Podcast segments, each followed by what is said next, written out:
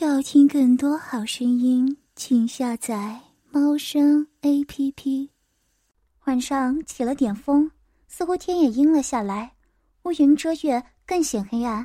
我就觉得身上有些发冷，不禁打了个激灵，站在路灯下。我看四处看了看，广场上很冷清，几乎就我一个人。看来可能天气不好，都不出来了。我四处转悠，不知道从哪儿钻出了几条身影。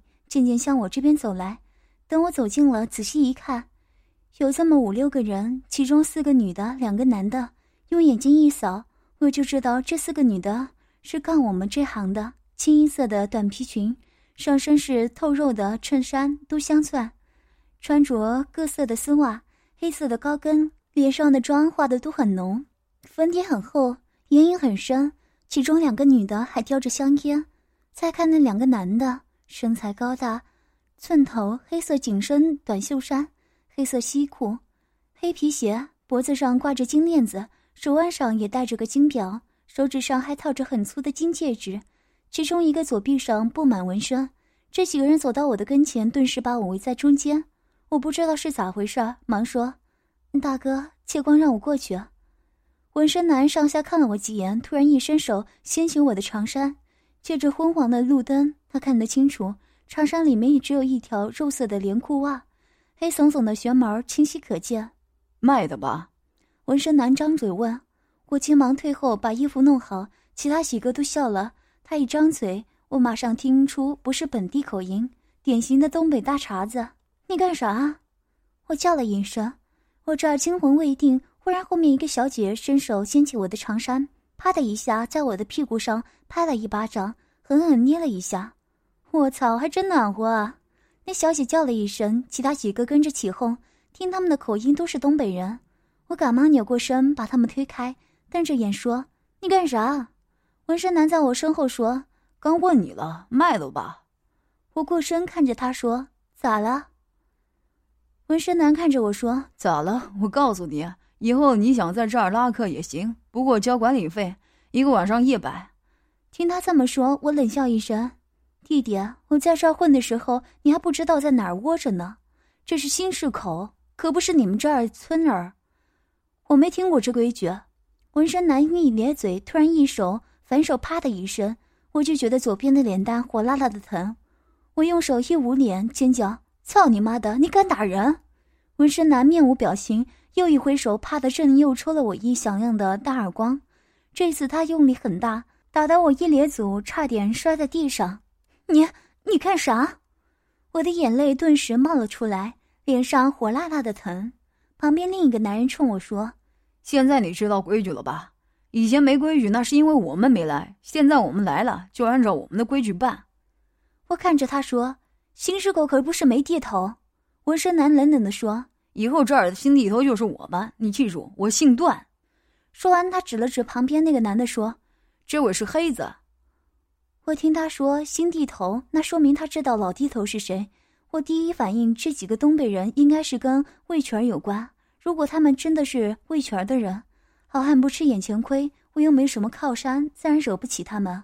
我想了想，只好含着眼泪，低着头喊了声：“段哥，黑子哥。”段哥听我服了软，这才缓和了一下，问：“你叫啥？”我低声说：“丁爷。”干了几年了？好几年了，一直在广场上拉客。我点点头，顿了一下，黑子忽然恶狠狠地瞪着我说：“丁莹，你给我记住了，以后有客人必须我们的小姐先过去，先紧着我们的人。你要是敢抢人，我就抽你，抽的你三天出不了门，记住了吗？”黑子凶恶的让我真的害怕，我吓得眼泪啪嗒啪嗒的往下掉，一个劲儿的点头。想了想，我说：“黑子哥，我以后不来广场了。”段哥冷冷的听说：“你最好别来，免得挨抽。”黑子抬腿对着我的屁股踹了一脚，嘴里骂道：“还不快滚！”我被他踹得横出去几步，趁机冲出他们的包围，小跑着消失在广场。一路上，我的眼泪不住的流。心里面又生气又委屈又别扭，真想把这几个拿刀都捅了。钻进胡同，我看没有什么人，急忙掏出手机，先给梅姐打了电话。可拨通电话才发现梅姐关机了，又给韩琦拨了电话：“琪琪，是我。”韩琦似乎在夜场里，那边的声音很嘈杂，只听到韩琦说：“你等会儿啊，我找个清静的地方。”不一会儿，噪音小了些。韩琦问：“姐，啥事儿？”我一边哭一边把刚才的遭遇说了一遍。韩琦听完骂道：“哪来的一群王八蛋，敢动我的姐妹儿？你在哪儿？”“我在胡同里了，猫儿。”“算了。”你过来找我吧，我在顺达了。放下电话，我出了胡同，找了辆三轮摩托，直奔顺达。包老三有一个卡拉 OK 歌舞厅，在明慧路的西头，就是顺达。没一会儿的功夫，三轮车停在了顺达门口，下车给了钱。我一看门口停了许多车，包老三的三轮赫然在列，我心里稍微放松了点儿。顺达卡拉 OK 是用一个废弃的仓库改建的，分前后两个院子。前院是歌舞厅，后院是管理组。推门进去，里面很热闹，笛曲震耳欲聋，人声嘈杂。门口的服务生认识我，一进来忙喊了一声“莹姐”。我点点头，大声问：“韩琦呢？”好像在后院。穿过人群，我从后门走了出去，关好门，顿时安静下来。后院说是个院子，其实并不大，迎面有几个平方，院子里面屋子里都亮着灯。我刚进院子，就见着一个标有经理室的屋子，里面走出来一个男人。他抬头见我是来了，笑着说：“莹莹，你来了。”这个男人四十来岁，中等身材，三七分头，大眼睛，塌鼻梁，小嘴儿，不笑不说话。上身穿着白色的短袖衫，下身黑西裤、黑皮鞋。他是包老三的人，叫魏荣，也是顺达的管理，全面管理顺达的日常业务。魏哥。我老远就喊了一声，魏荣离我近了一看，是我，忽然问：“你这脸咋了？”听他这么问，我伸手一摸，这才发现两边的脸蛋都稍微有些肿。我尴尬的笑了，说：“没没啥，让人抽的。”说着，我的眼泪又掉了下来。魏荣听了就是一愣，忙问：“谁呀？咋打女人？”我摇摇头问：“韩琦呢？”魏荣说：“在经理室。”我忙快步走进经理室。魏荣也在后面跟着进来。经理室，包老三正坐在黑色的大班台后面抽着烟，旁边的沙发上坐着韩琦、韩娜，他们似乎正在说话。一见我进来了，都看着我。我一见包老三，哭着喊了声“三哥”，包老三阴沉着脸冲我点点头：“你坐那儿。”安琪、卡娜都过来让我坐在沙发上。房间里面很安静，只听我小声抽泣的声音。好一会儿，包老三才说。你不用说，我也知道，打你的是不是一个姓段的，一个叫黑子？我抬头看了看他，点点头。包老三说：“静怡，以后你别去广场了，要是没活儿，你就在我这儿待着，要不去瘸子那儿也行，就是别去广场了。”我一听，顿时心里一凉，抬头看着他说：“三哥，那我这算白挨了。”包老三仰着头，闭上眼睛不说话。韩琦在旁边说。三哥，咱们就算再怎么着，毕竟是新市口，是咱们的，咱们能让那杯东北人立规矩？以前咱们姐妹受了委屈，三哥您第一个站出来，今儿莹妹挨了大巴子，您就不问了。包老三缓缓睁开眼睛，看了看我们三个，说：“不是不管，是惹不起，我还不如李瘸子了。李瘸子都惹不起，我能咋的？现在魏全跟东北人合作。”搞歌舞厅，搞赌场，还卖粉儿，谁惹得起他？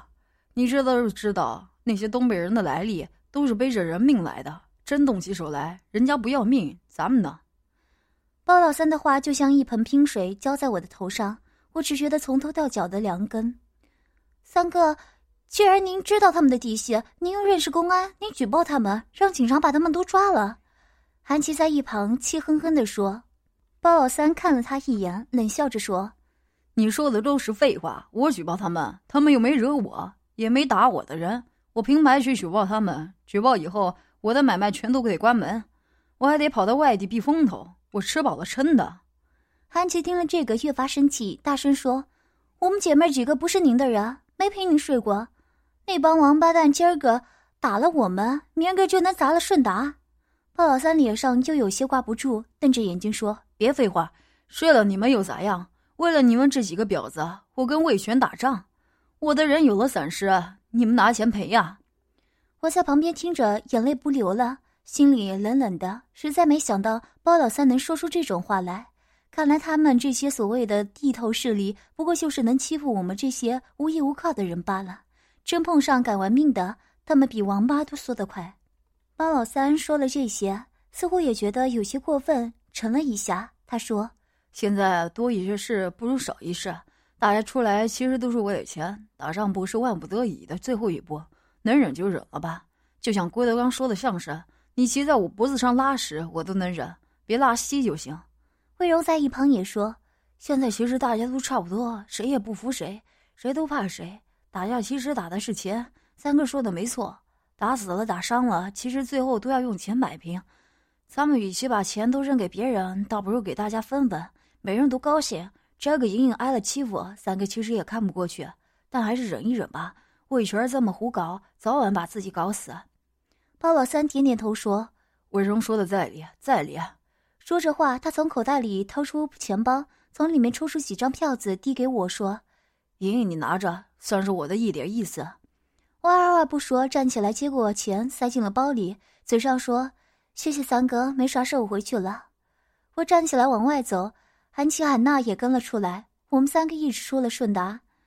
韩琦叹了口气说：“没想到会是这样，新社口照这样下去，没指望了。”我听了冷冷的说：“琪琪，他们都变了，新市口也变了，不再是咱们熟悉的那个新市口了。这世道其实就是用钱衡量一切的，有钱能让人胆小，也不讲啥义气。咱们也算有点打算了。”韩娜在旁边问：“姐，啥打算？”我看着她说：“你指望他们保护我们，咱们能一辈子干小姐？”安娜低头想了想，说：“可咱们不干这个，又能干啥？我们俩都不想以后。”我说：“梅姐的事儿，你俩听说了吗？”韩娜点点头说：“梅姐给我打电话了，说了。”我说：“那就叫归宿，至少人家目前不出来卖了，好好找个男人过日子，就是归宿。”韩琦在旁边说：“姐，那你说的打算就是咱们找个男人过日子，成家？”我说这是其中一种，算是比较好的局面了。还有，咱们可以攒钱，以后不干这个，自己开个小店，也能生活。韩娜听了听，抬眼看着我说：“开店，自己开店。”我点点头说：“咋不允许吗？开啥店？开啥店不行？发廊、美甲、小饭馆、无精致用品、杂货店，只要有钱，开啥店不行？”对呀，我咋以前没有想过？你俩比我年轻，挣钱的能力比我强，用心干几年多攒两钱，早做打算。韩娜点点头说：“姐，你说的对，我们是应该打算打算了。以前我们过一天是一天，有钱就花，花完再挣。我总觉得不是个事儿，但也想不出啥来。今儿你这么一说，算是把我点开了。你说的对，我们以后拼命攒钱，自己开店，自己当老板，再不看别人的脸色。”安琪似乎也明白了，兴奋地说。我也明白了，以后就是攒钱，我一定要开个美甲店，那东西老赚钱了。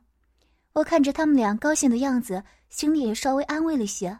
看看已经快九点了，我们就此分手。回到家，我勉强洗了个澡，躺在床上胡思乱想，沉沉睡去。回到家，我化了妆，换好出去拉活的衣服，拿起手包从家里出来。今天出来的目的就是为了看看那个黑子和姓段的是不是还在广场上。因此，我有意绕了一下，从团结胡同走。团结胡同是出了名的渔网镇，袜子胡同、八拐胡同、东楼胡同交错。就是本地人不留神的话，也容易走迷路。出了团结胡同北口，我找到了黑暗的地方停住，仔细看着对面的新市广场。这个点钟，广场上渐渐热闹起来，路灯下三三两两的东北小姐在那里晃荡，她们围成一个个小圈子。说说笑笑，有的抽烟，有的四处张望。只要见单身男人走过，无论年纪大小，都要凑过去。不一会儿，几个东北小姐便挎着男人走出了广场。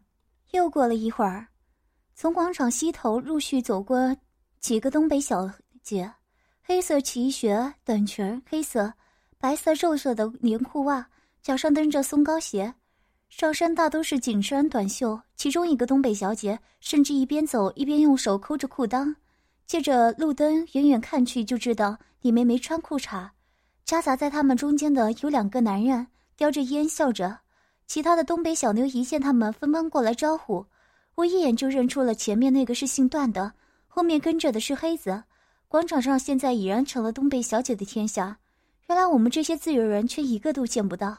我心里恨恨地说：“操你妈的！过两天就有人收拾你们两个王八蛋了。”在暗处站了半天，今儿客人还真不少，但无一例外的都被东北小姐接去了。我也不敢过去，只好咬咬牙往回走。刚进胡同，就看到从对面过来一个女人。胡同里黑灯瞎火，看不清模样。不过我俩一错身的功夫，那女的忽然说：“莹莹，是你吗？”我仔细一看，原来是以前站街认识的一姐妹儿。她也姓丁，叫丁香。丁香头儿和我差不多，瓜子脸，大眼睛，皮肤白皙，上身穿着一件粉红色的深 V 短袖衫，下身是一条黑色紧身裤，脚上蹬着一双。露脚趾的金色高跟凉鞋，肉色丝袜。我笑着说：“是我，你不是香姐吗？”丁香比我大一岁，最早在老三的厂子里面接客，后来好像生病了，病好以后再也没回去，然后做了暗娼。不过偶尔也去广场。她和梅姐、韩琦、韩娜还有我都认识，不过不是太熟。你干啥去？我这儿正溜达呢。丁香叹了口气说。你不知道啊，现在广场那边不让咱们去了，要收钱，一晚一百，交管理费。我点点头，听说了。不过我没钱，有钱的话也不用出来做这个。说完，他看着我问：“你不是陈佳瑶做暗场吗？咋也出来了？”陈佳瑶是个地名，在八拐胡同东头，那里有一片破楼，不过住户不多，单元都被暗娼的小姐包租下来，一个月给个几百块钱。想玩暗娼的男人大多都知道那里。暗娼和站街的不同，区别在于站街的小姐有时候可以自己挑客人，但暗娼是等客人上门，没得挑。因为暗娼有自己的场地，无形中增加了开销，因此收费也比站街小姐稍微贵一点。可话又说回来，暗娼不用到外面拉客，每天打开门等客人上门，只要有活儿，保证有回头客。因此新市口的暗娼活儿都不错。有些做暗娼做得好的，每个月都有固定的收入，既省心又省力。丁香听我这话，摇摇头。我这些日子一直没怎么挣到钱，今儿出来想捡个漏啥的。我苦笑了一下。我们这些人还不知道去哪里拉活呢，现在你们又过来争嘴，大家都别过了。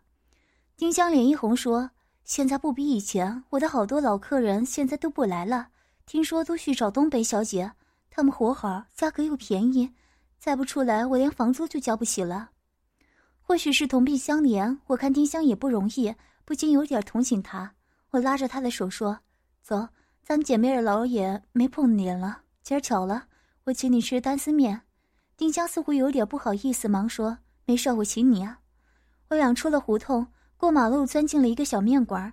面馆里挺清静的，好像刚走了几个客人。老板娘正收拾桌子。见我俩进来了，笑着问：“两位美女吃点啥呀？”我和丁香靠窗户坐下，我说：“两个中碗单丝面，每碗加五元的牛肉，再来两两个豆包饼。”老板娘答应一声，进去准备。单丝面是新市口的特色小吃，都是用手抻出来的，好手艺的师傅能把面条抻得很细，只比头发丝粗一点点。热水把面煮好后，捞出面条，直接扔进了加了冰水的冷水中。